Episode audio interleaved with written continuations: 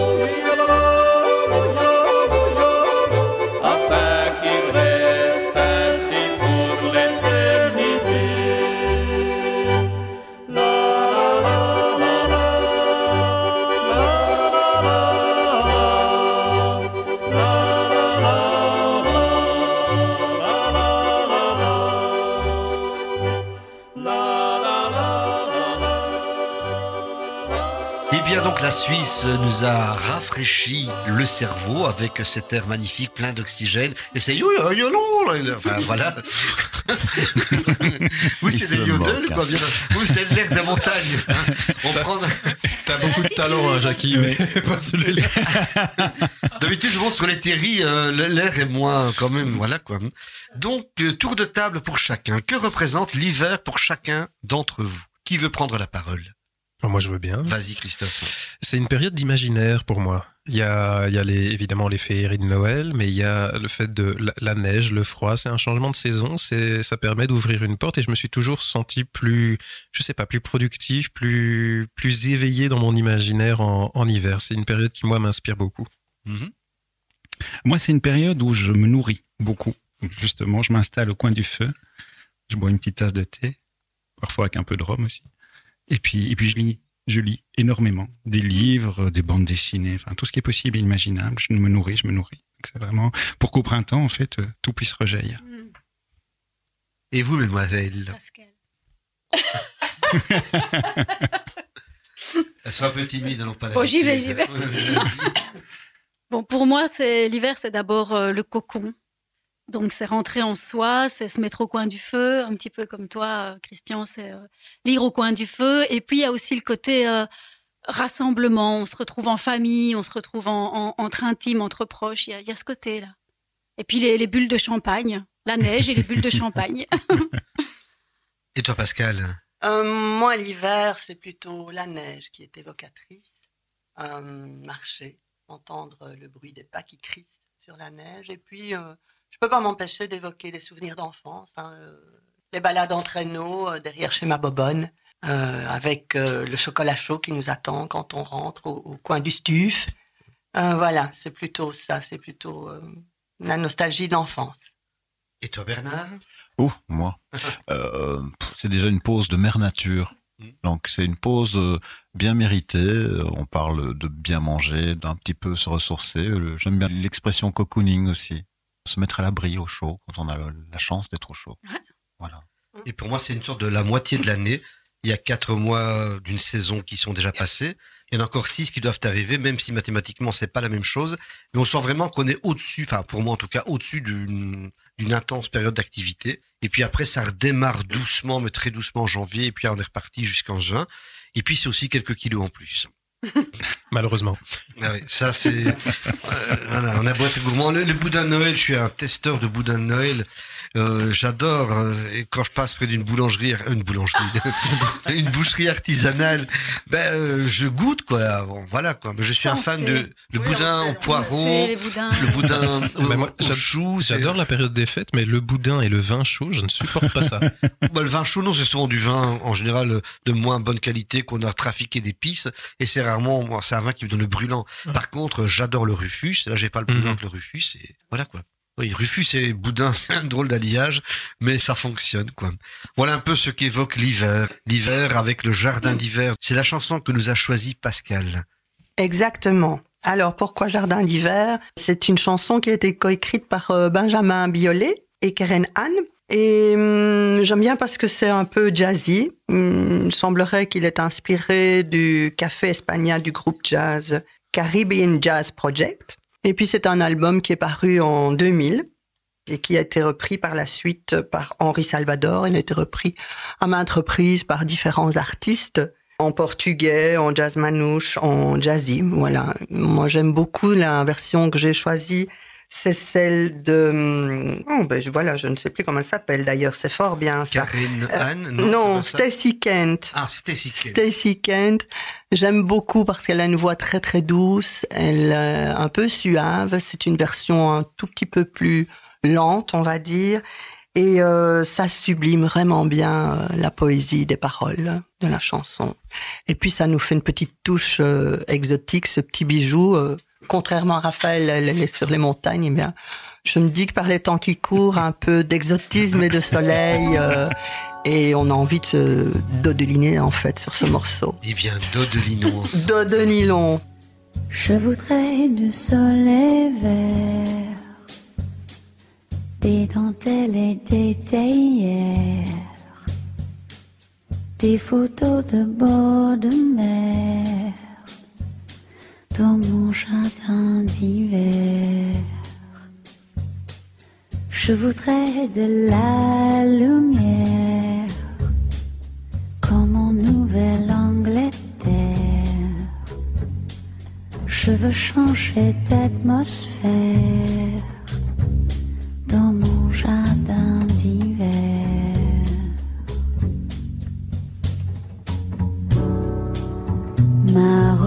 fleurs sous la pluie de novembre. Tes mains qui courent, je n'en peux plus de t'attendre.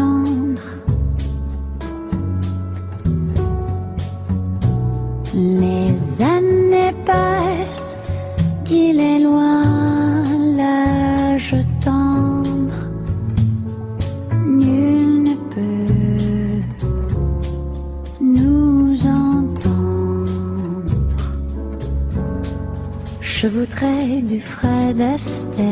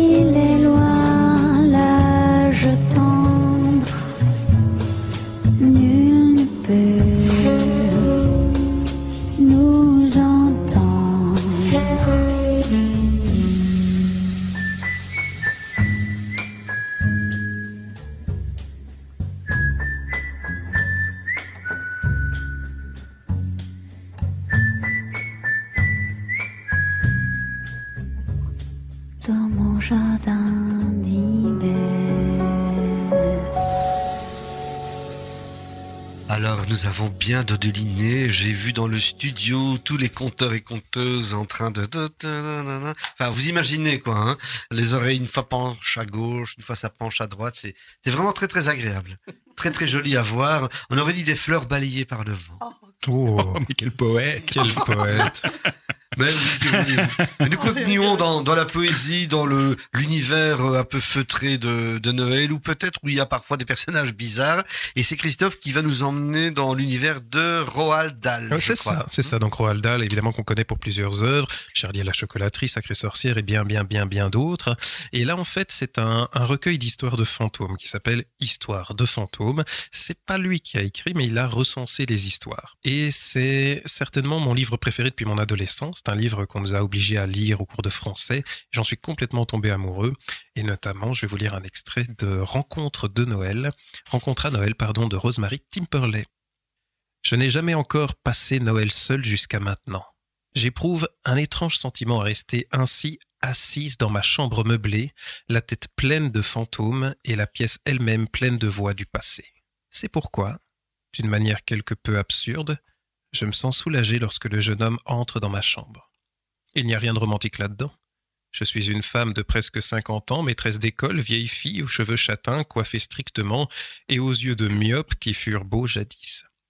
Lui, c'est un jeune homme, de 20 ans, habillé d'une manière plutôt originale. Je suis vraiment désolé, dit-il. Je croyais que c'était ma chambre. Il fait alors un mouvement pour sortir, mais se ravise. Vous êtes seul demande-t-il. Oui. C'est bizarre d'être seul à Noël, non? Puis-je rester pour bavarder un peu? J'en serais ravi. Il revient dans la pièce et s'assied près du feu. J'espère que vous ne croyez pas que je suis rentré exprès. Je pensais vraiment que c'était ma chambre, explique-t-il. Je suis très contente que vous vous soyez trompé. Mais vous me semblez bien jeune pour être seul à Noël. Je n'ai pas voulu retourner à la campagne chez mes parents. Cela interromprait mon travail. Je suis écrivain. Je comprends. Qu'est-ce que vous écrivez? De la poésie et un journal mélangé. Ça s'appelle Mes poèmes et moi de Francis Randel, c'est mon nom. Mes parents disent que c'est absurde d'écrire, que je suis trop jeune pour ça, mais je ne me sens pas jeune. Parfois même j'ai l'impression d'être un vieil homme à qui il reste encore trop à faire avant sa mort. Emporté de plus en plus vite par la route de la créativité, c'est ça. C'est exactement ça. Vous avez compris. Il faudra que vous lisiez ce que j'écris un de ces jours. Lisez ce que j'écris, s'il vous plaît, lisez ce que j'écris. Je crois que nous sommes beaucoup trop sérieux pour un soir de Noël. Je vais faire un peu de café et j'ai aussi du gâteau au raisin. Je l'ai sans doute vexé car lorsque je me retourne, le jeune homme n'est plus là. Je me sens ridiculement déçu. J'achève malgré tout de préparer le café, puis je m'approche des étagères fixées à l'un des murs de ma chambre. Elles sont surchargées de livres. J'en prends un au hasard. Ou est-ce un étrange destin qui guide ma main? En buvant mon café et en fumant une cigarette, je commence à lire ce petit volume à la reliure usée. Je vois qu'il a été publié à Spring en 1852. C'est surtout de la poésie, plutôt immature, mais très vivante. Puis il y a une sorte de journal, plus réaliste, moins affecté. Par curiosité, je regarde ce qu'il a écrit le jour de Noël 1851, pour voir ce que l'auteur a vécu à ce moment-là. Il y a peut-être quelques parallèles avec ma propre situation ce soir. Je lis. C'est le premier Noël que je passe tout seul. Il est arrivé quelque chose de bizarre. Quand je suis rentré chez moi au retour d'une promenade, j'ai vu une femme d'âge mûr dans ma chambre. J'ai cru tout d'abord que je m'étais trompé de chambre, mais ce n'était pas le cas. Un peu plus tard, après avoir agréablement bavardé, elle a disparu. J'imagine qu'il devait s'agir d'un fantôme, mais je n'ai éprouvé aucune frayeur. Elle m'a paru très sympathique. Ce soir, je ne me sens pas très bien, pas bien du tout. Je n'étais encore jamais tombé malade un soir de Noël. Une note de l'éditeur suivait cette dernière page. Francis Randel est mort subitement d'une crise cardiaque la nuit de Noël 1851. La femme qu'il mentionne à l'ultime page de son journal est la dernière personne à l'avoir vu vivant. Et malgré plusieurs tentatives pour l'inviter à se faire connaître, cette femme ne s'est jamais manifestée. Son identité reste un mystère. Voilà une étrange nuit de Noël. C'est ça que j'adore dans cette histoire et, dans l'écriture de, de Rosemary Timperley que Roald Dahl présente dans ce livre, c'est qu'elle joue avec les temporalités et elle a une poésie dans sa façon d'écrire. Et il y a une autre nouvelle dans le livre d'elle qui s'appelle Harry et qui est l'histoire d'une petite fille qui a un ami imaginaire, pas si imaginaire que ça. Et donc euh, c'est en fait, si tu veux, on a déjà parlé du livre que j'ai écrit et qui est terminé, qui est en cours de correction. Et c'est certainement ce livre-là qui m'a inspiré à l'écrire. D'accord. Et le livre dont tu parles aujourd'hui, tu peux nous donner la maison d'édition? On peut encore se le procurer, j'imagine? Bien sûr, bien sûr, bien sûr. Donc c'est en livre de poche, jeunesse. Donc voilà, c'est un livre qui est à base pour les adolescents. Hein. C'est des histoires vraiment pour les adolescents. Et donc euh, c'est les éditions livre de poche. Et je vois ici en haut que c'est écrit histoire fantastique. Donc voilà, c'est vraiment le cette rubrique là. Il y a des histoires un tout petit peu plus effrayantes que d'autres, mais on reste vraiment dans de l'accessible pour tous, vraiment. Très bien. Et le lien qui se fera avec la musique qui suit, quel est-il? En fait, c'est les deux m'ont fait penser à mon passé.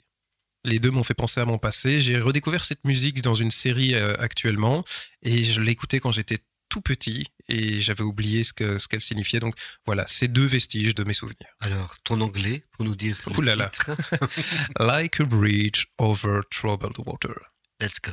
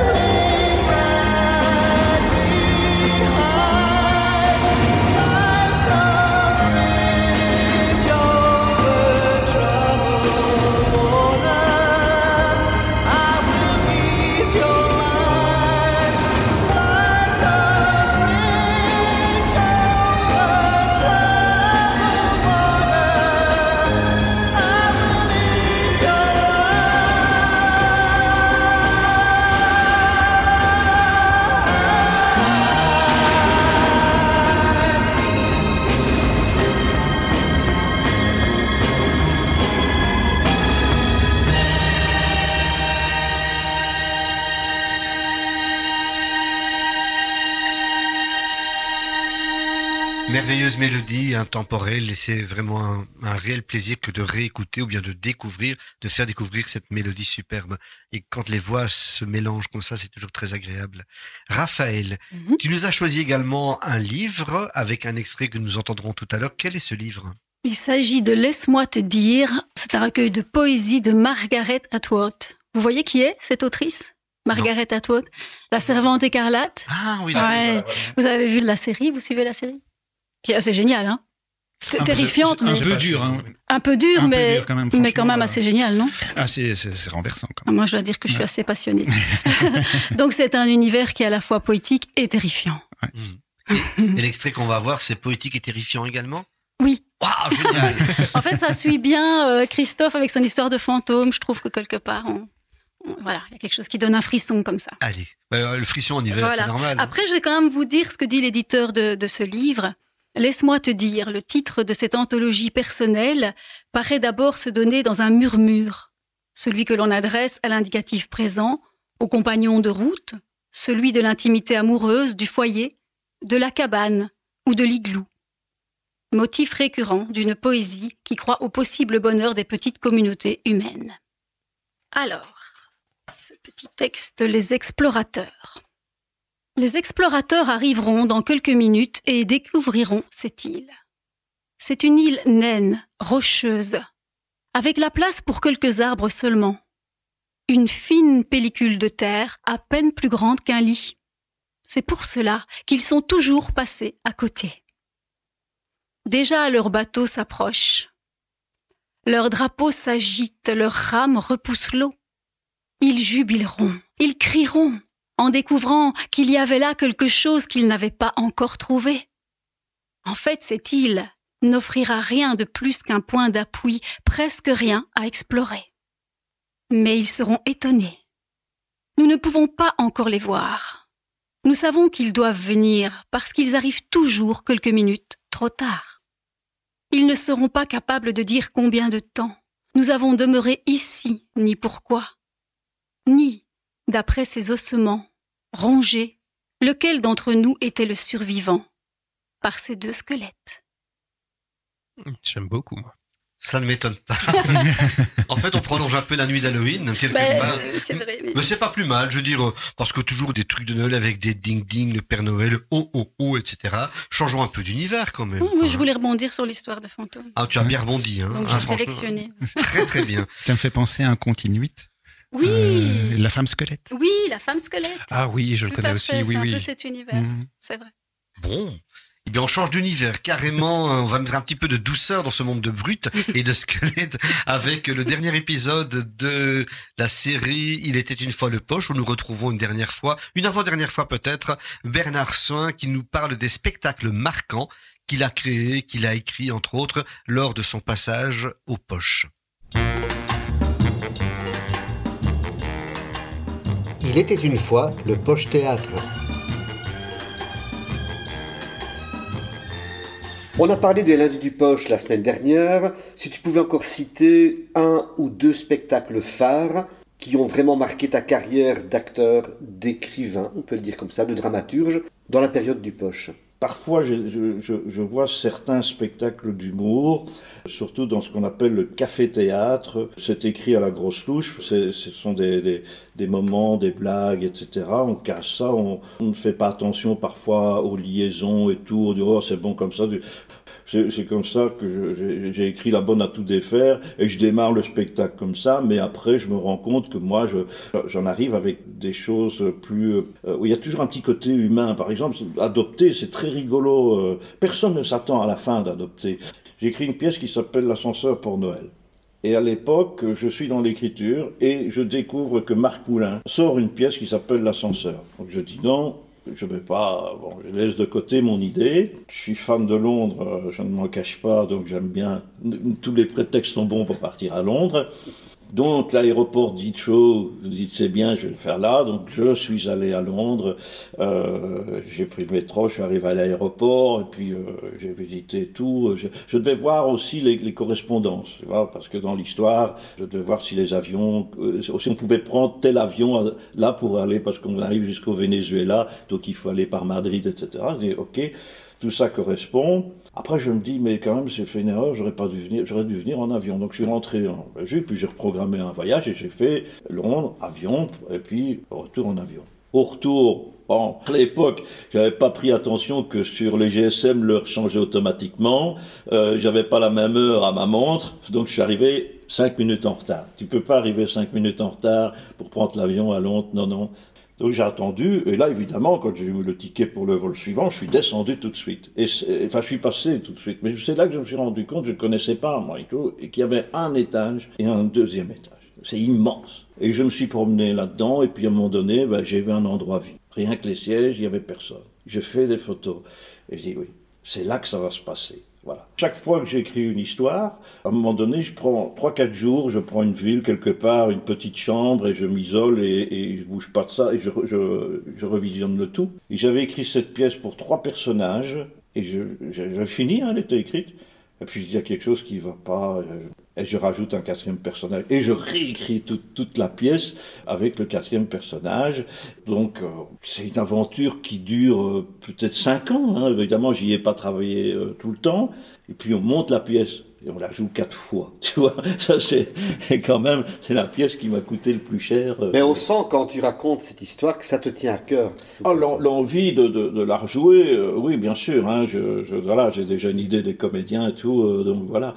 Toutes les anecdotes que nous avons entendues depuis quelques semaines se retrouvent dans un livre que je vous conseille de, de vous procurer. C'est L'histoire du poche par Bernard Soin, en tout cas sa période de 2000 à 2019. Et en lisant, en parcourant ce livre, il y a la famille Barak. Ah, ça, c'est euh, le meilleur compliment que, que j'ai eu. C'est, je crois que c'est Jérôme Leclerc qui m'a dit il n'y a que toi pour faire un truc pareil. Et c'est vrai que la, la famille c'est c'est une formule de spectacle qui, moi, me, me, me convient très très bien. Je trouve ça très amusant et ça reste tout ça tout à fait euh, honnête. Il faut aimer le public pour faire des trucs pareils parce que euh, on joue avec le public. Et, et le, le principe de ce spectacle, c'est que Bon, pour la petite histoire, on peut la dévoiler, c'est pas du tout un problème. Pour bien situer, c'est que c'est une salle de spectacle, il y a du monde dans la salle, les artistes euh, principaux apprennent qu'il n'y a pas les subsides prévus, donc ils ont peur de ne pas être payés, ils s'en vont. Mais le directeur, qui lui est en vacances, euh, est appelé par les régisseurs, c'est avec Karine Donker, c'est moi, on les régisseurs, au téléphone au directeur qui dit Ah non, si la salle est pleine, on ne rembourse pas, démerdez-vous avec les gens qu'il y a. Et donc les gens qu'il y a, c'est le chauffeur, euh, le cuisinier, etc. C'est vrai que ce que j'ai fait, j'ai mis des acteurs, mais des gens qui n'avaient jamais joué et qui avaient parfois des, petits problèmes, on peut le dire. Voilà, il y, a, un magicien que, j'adore euh, et qui lui a eu malheureusement un accident assez jeune, coma, etc., qui aujourd'hui parfois a des petites pertes de, mémoire. Et donc il lui arrive, quand il déballe son truc, de s'apercevoir qu'il a oublié un accessoire. Bon. Et là, son visage est extraordinaire. Il est, pris, il joue vraiment. Lui, il le fait sérieusement, mais c'est très rigolo. Alors, on utilisait les petits problèmes, ça se donnait des scènes rigolotes, parce que même pour nous, c'était rigolo, parce qu'il y a une part d'improvisation, donc ça faisait un petit peu, on était... Mais on s'était super bien amusé. Il y avait notamment, je fais une anecdote extraordinaire, parce que mon côté emmerdeur, évidemment, ne résistait pas à ce genre de situation. Une personne qui jouait dans une fanfare, et qui jouait du trombone à coulisses, et qui euh, ne pouvait pas jouer sans partition. Alors, je dis non, non, non. Elle avait un petit bout de copion sur un pupitre où il fallait qu'elle se penche. Et elle est parvenue à jouer de mémoire, mais évidemment, il y avait des, petits, euh, des petits ratés. C'était extraordinaire parce que tu sais pas, à un musicien professionnel, tu sais pas lui demander de faire ça. C'est trop, il y a le côté naturel. En plus, ça l'énervait quand elle se trompait. Quoi. C'était plus rigolo. Ça a donné super bien. Mais elle a quand même fini par jouer du trombone devant des gens et de mémoire, tu vois. Donc euh, voilà, ça l'a affranchi, euh, mais c'est vrai que c'était euh, c'était risqué. 19 ans à la tête d'un théâtre, qu'est-ce que tu retiens de ces 19 années? Du très très bon, notamment avec Little, cette aventure humaine. Ça, c'est c'est une des, des- des très puissantes, hein, des très fortes. Ça ne s'est pas toujours bien passé. Bon, il y a euh, malheureusement euh, eu aussi des, problèmes. Puis bon, euh, voilà, c'est très difficile. C'est mener beaucoup de gens parce que c'est vrai qu'il y a des gens avec lesquels j'ai eu des ruptures assez définitives. J'ai aussi mon caractère. voilà, je ne m'en cache pas. Donc quand j'ai quelque chose à dire, je le dis. Et parfois, je me suis souvent dit que j'aurais mieux fait de me taire. Mais c'est comme ça. Voilà. Et donc, je pense que le gros problème, et ça, j'ai appris ça quand je suis rentré au, au Palais des Beaux-Arts. On m'a dit, tu ne dois pas te méfier des gens qui tournent, tu dois te méfier des gens qui ne tournent pas. Ça, ça m'est resté. Et c'est vrai que les gens qui, qui jouent, même une fois par an, qui ont leur quota de jeu, on n'a pas de problème avec. Par contre, il y a des, gens, je ne les critique pas, ils jouent pas assez, ils ont envie de jouer, ou alors on ne les demande pas à droite à gauche. Ils, rêvent de jouer euh, euh, 100 fois par an et, ils en jouent, euh, ils jouent 20 fois. Et donc, ceux-là, ça, les ronge et ils ont envie d'utiliser tous les moyens qui ne sont pas toujours très bons pour essayer qu'on les fasse jouer. Et donc, à un moment donné, ben non, t'es obligé de dire non. Et quand tu dis non, t'es mauvais. Mais dans mon livre, je cite deux, trois choses euh, qui m'ont particulièrement touché. Mais euh, dans la totalité du livre, je parle surtout du positif. Voilà, ça reste quand même euh, une aventure particulière à laquelle je m'attendais d'ailleurs pas du tout. Merci Bernard pour la rencontre et Merci Jackie. à bientôt. À bientôt.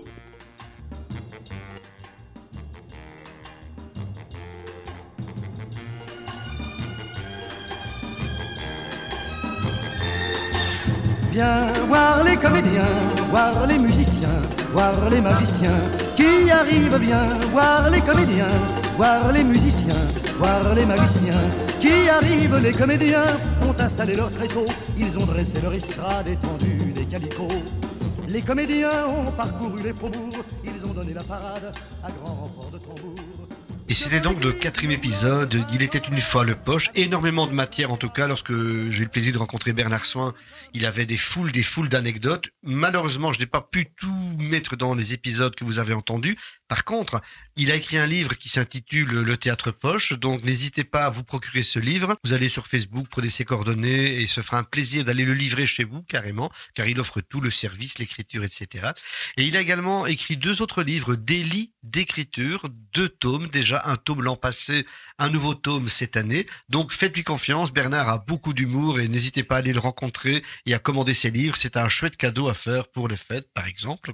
On peut faire des cadeaux jusqu'au mois de janvier, y a pas de problème. Donc n'hésitez pas à vous procurer ces livres, L'histoire du poche et Délit d'écriture, tome 1 et tome 2. On revient maintenant aux histoires en direct avec notre ami Christian qui est revenu de sa gomme. Il n'a pas apporté d'Orval euh, avec des bacs euh, qui ont mûri dans sa Aux cave. grandes dames de certains. Aux. On est déçus, on est déçus. On est- ah oui, franchement, on est déçus. euh, Mais bon, enfin, on fait avec ou on fait sans, on va dire. Mais par contre, il est attend la venu. suite. On attend la suite, hein, tout à fait.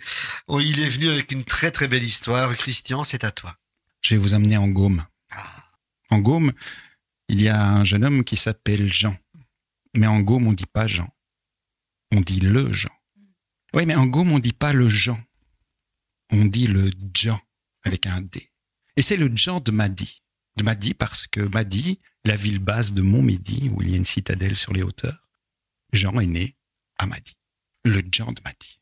Le John m'a dit, c'est un peu euh, l'archétype même du gourmet. Un peu hableur, un peu trapu, toujours souriant. Et le Jean, ben, quand il était petit, son grand-père lui a offert un violon. Un violon de cigane avec un vernis rouge encore. Ouais. Et puis évidemment, euh, ben, la grand-mère a dit tu vas apprendre à, ton petit-fils à, jouer du violon. Le grand-père, il a éclaté de rire. Bah non Est-ce qu'on apprend aux oiseaux euh, à chanter? Ben, Le Jean, ben, il a appris tout seul à jouer sur son petit violon. Eh bien, maintenant, il joue tellement bien qu'il n'y a plus un bal qui se passe en Gaume sans lui. C'est lui qui anime tous les bals. En Gaume, on n'est pas bien riche. Aussi, euh, on lui donne euh, comme rétribution oh, un gâteau, en général. Bon, c'est pas bien grave, mais lui, il se nourrit aussi des sourires des belles qu'il fait danser et qui regarde toujours euh, le violoniste.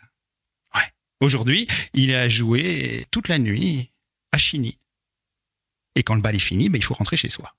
Le Jean, pour rentrer chez lui, c'est simple, il doit traverser toute la forêt de Chigny. Bon, la lune est haute, les étoiles brillent. Ma foi, le chemin est tout tracé, il suffit de le suivre.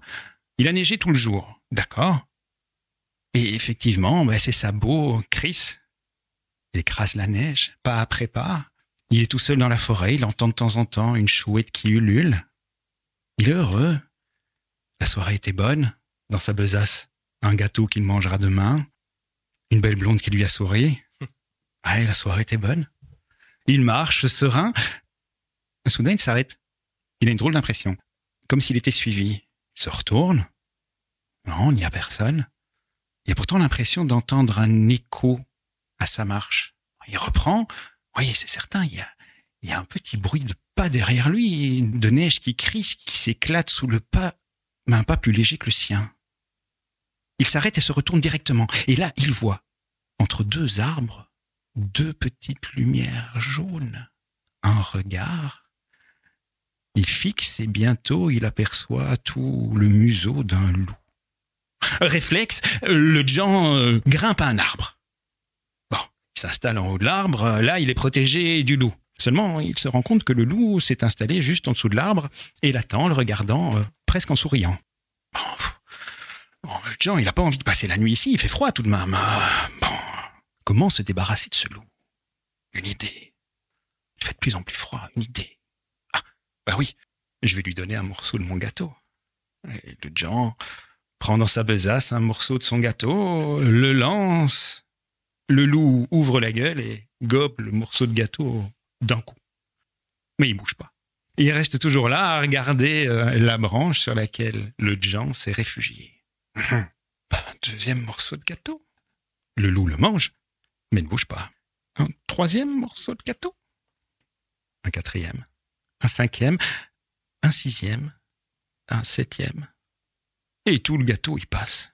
Et le loup est toujours là. Et il attend toujours. Et le Jean a de plus en plus froid. Comment se débarrasser de cette bestiole Bon, on dit que la musique adoucit les mœurs. Peut-être que je vais arriver à le charmer en jouant de mon violon. Et le Jean prend son violon, s'installe pour être certain de ne pas tomber sur sa branche, et il commence à jouer. Seulement, son violon s'est désaccordé de par le froid, et ses doigts sont engourdis par le gel, et le Jean joue terriblement faux, à tel point que le loup se met à hurler à la mort et disparaît. et là, le Jean, bah, il se dit que Ma foi, il a jamais aussi mal joué et ça lui a jamais aussi bien réussi. Mais mon Dieu, pourquoi j'y ai pas pensé plus tôt? J'aurai encore mon gâteau. Même les loups, hein, ils sont gourmands, mais les joueurs de violon sont très gourmands aussi. N'est-ce pas? Bon, il s'est consolé. C'est-à-dire Il a bu un Orval à la maison. Ça y est, c'est vrai. Il nous fallait le petit clin d'œil. Bon, ben, je viendrai avec ma trompette la prochaine fois. je joue aussi mal que du violon, donc, euh, et j'espère que je pourrai goûter l'Orval. Hein, Dieu sait si j'essaye. hein. Alors, de la musique, c'est Lars Danielson que Ouais. tu as choisi. Tout à fait. Et pourquoi? Du jazz. Alors, pourquoi?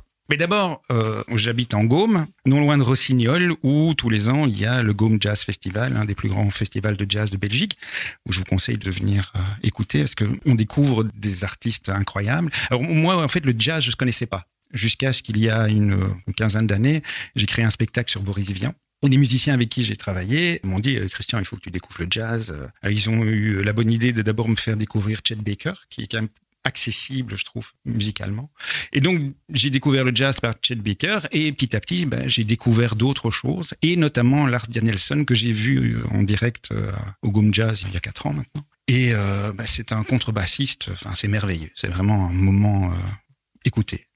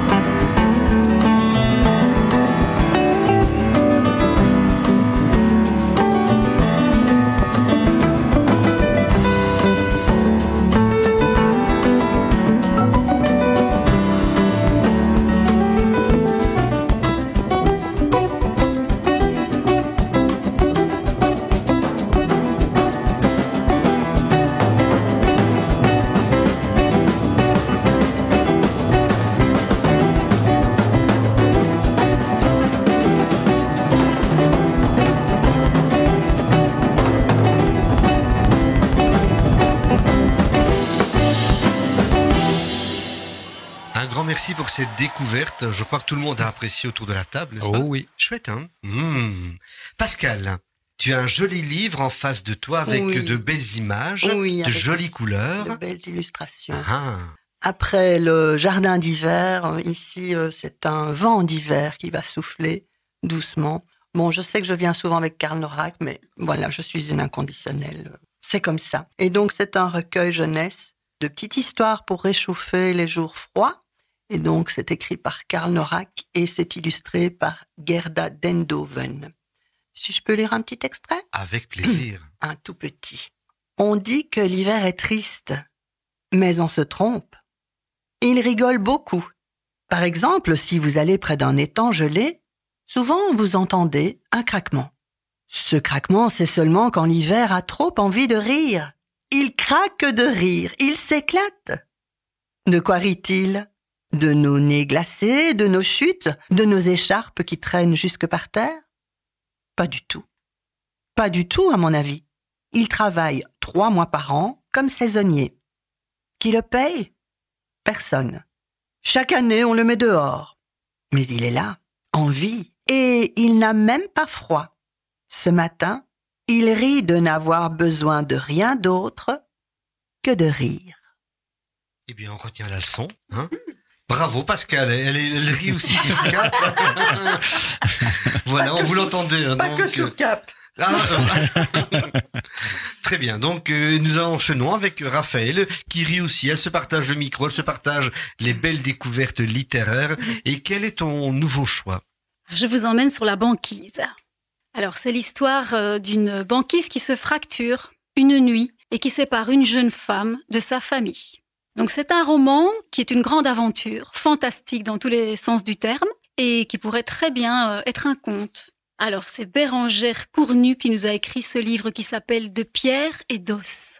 Elle avait d'abord écrit un roman qui s'appelait Né contente à, à Ora-Ibi et qui nous faisait découvrir la culture amérindienne des Hopis. Et ici, c'est la culture chamanique des Inuits. Donc, elle s'est complètement plongée dans cette culture. Elle a fait une résidence au Musée national d'histoire naturelle de Paris, dans laquelle elle a lu euh, enfin, des tas de, textes, de chants traditionnels inuits qui racontent à chaque fois des histoires des vies. Donc, c'est comme tous des petits contes. Et voilà ici le chant du renard arctique. Je suis un flocon de neige qui est tombé du ciel jusqu'à une banquise inconnue. Je suis un souffle au creux de la nuit polaire, je suis un renard blanc qui a fondu.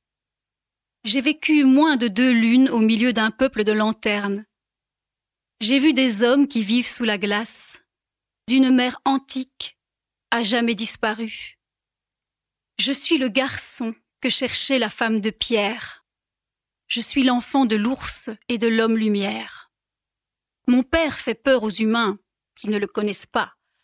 Aucun de leurs défunts n'a voulu me donner un nom qui soit le sien. Je reviendrai, sous une autre forme à un autre moment.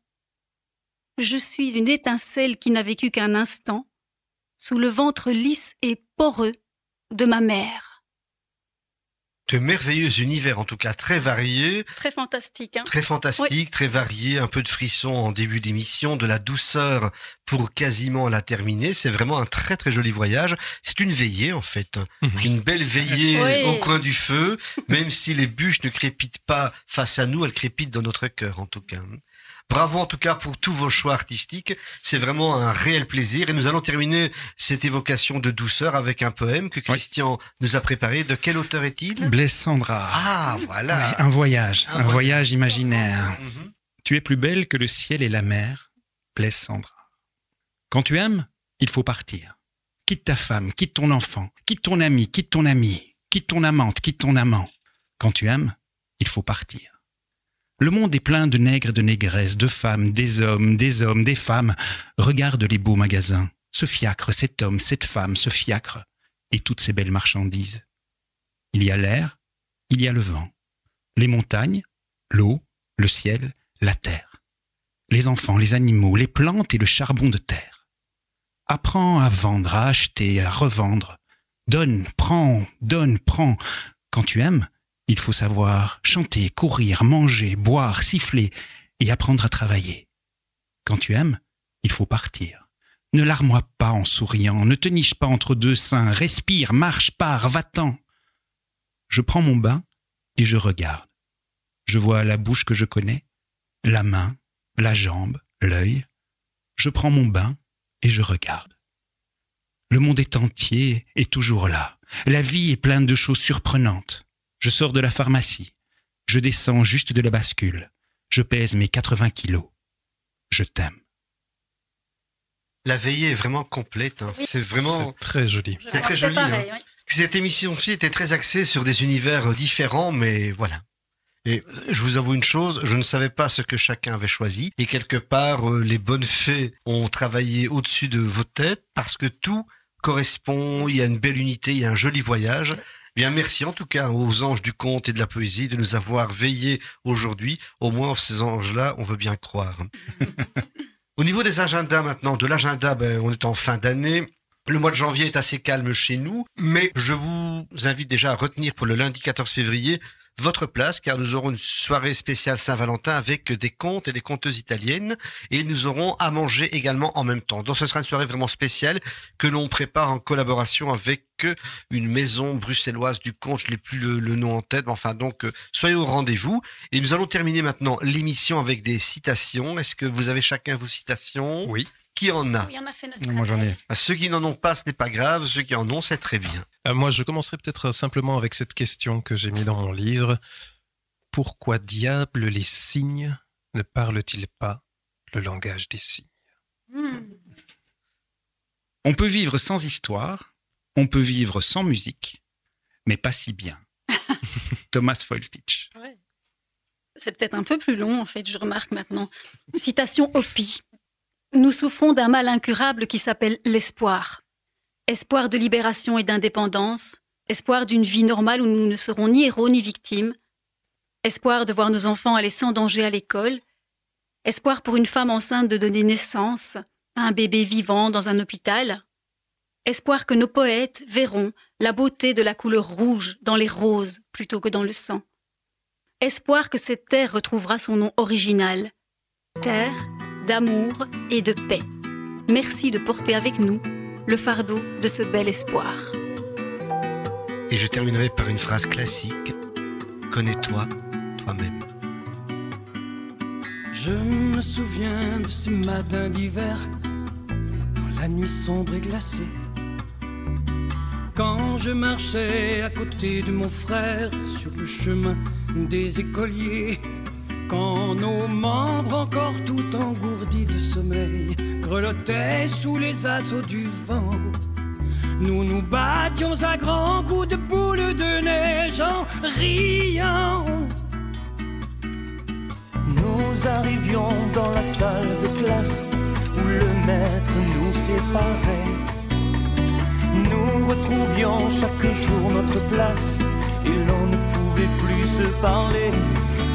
Puis bercés par les vagues d'une douce chaleur que nous prodiguait le vieux poil, nos esprits s'évadaient pour se rejoindre ailleurs vers des plages où il fait toujours bon, où tous les jours sont chauds, où l'on passe sa vie à jouer, sans songer à l'école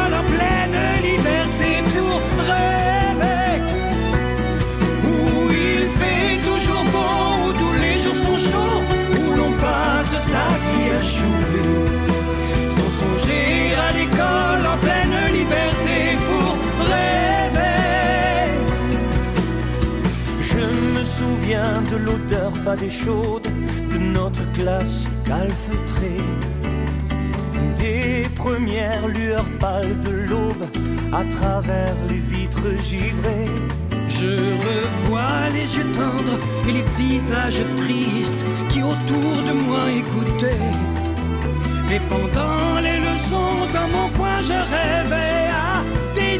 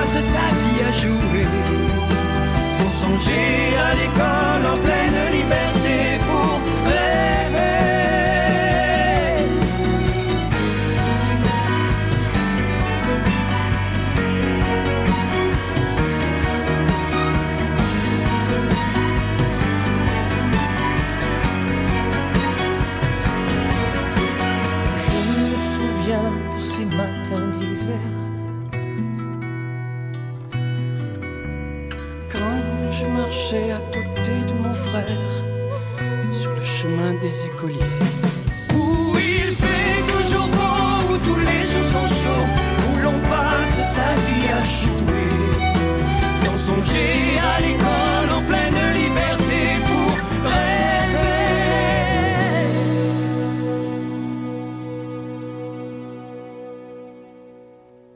Je me souviens de ces matins